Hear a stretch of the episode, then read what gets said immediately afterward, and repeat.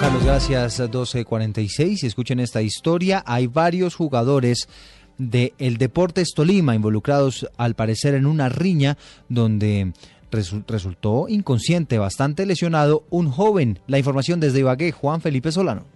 El bochornoso show quedó registrado en las cámaras de seguridad de la discoteca Manaos Bar, situada en la zona industrial de Ibagué. En la grabación quedó evidenciado el desorden, ya que un individuo inició arrojándoles una piedra en la cabeza a uno de los deportistas. Germán Rubio, testigo del hecho. Y pues ya como a esa hora se estaba retirando la gente, el grupo al que ellos están incitando pues eh, sale y ellos inmediatamente inician la gresca en la parte de afuera del parqueadero, eh, lesionando pues gravemente a un pelado. Pues yo no sé qué habrá pasado con el chino porque caso fue que uno de los jugadores del Tolima lo cogió en el piso, eh, le dio con el machete y el chino al quedar privado el man le cogió una piedra gigantesca y se la puso encima de la cabeza. Yo no sé, el chino quedó privado y el chino lo llevaron en un taxi. Sin embargo, el técnico del Deportes Tolima, Alberto Gamero, anunció una investigación al respecto. En Ibagué, Juan Felipe Solano, Blue Radio.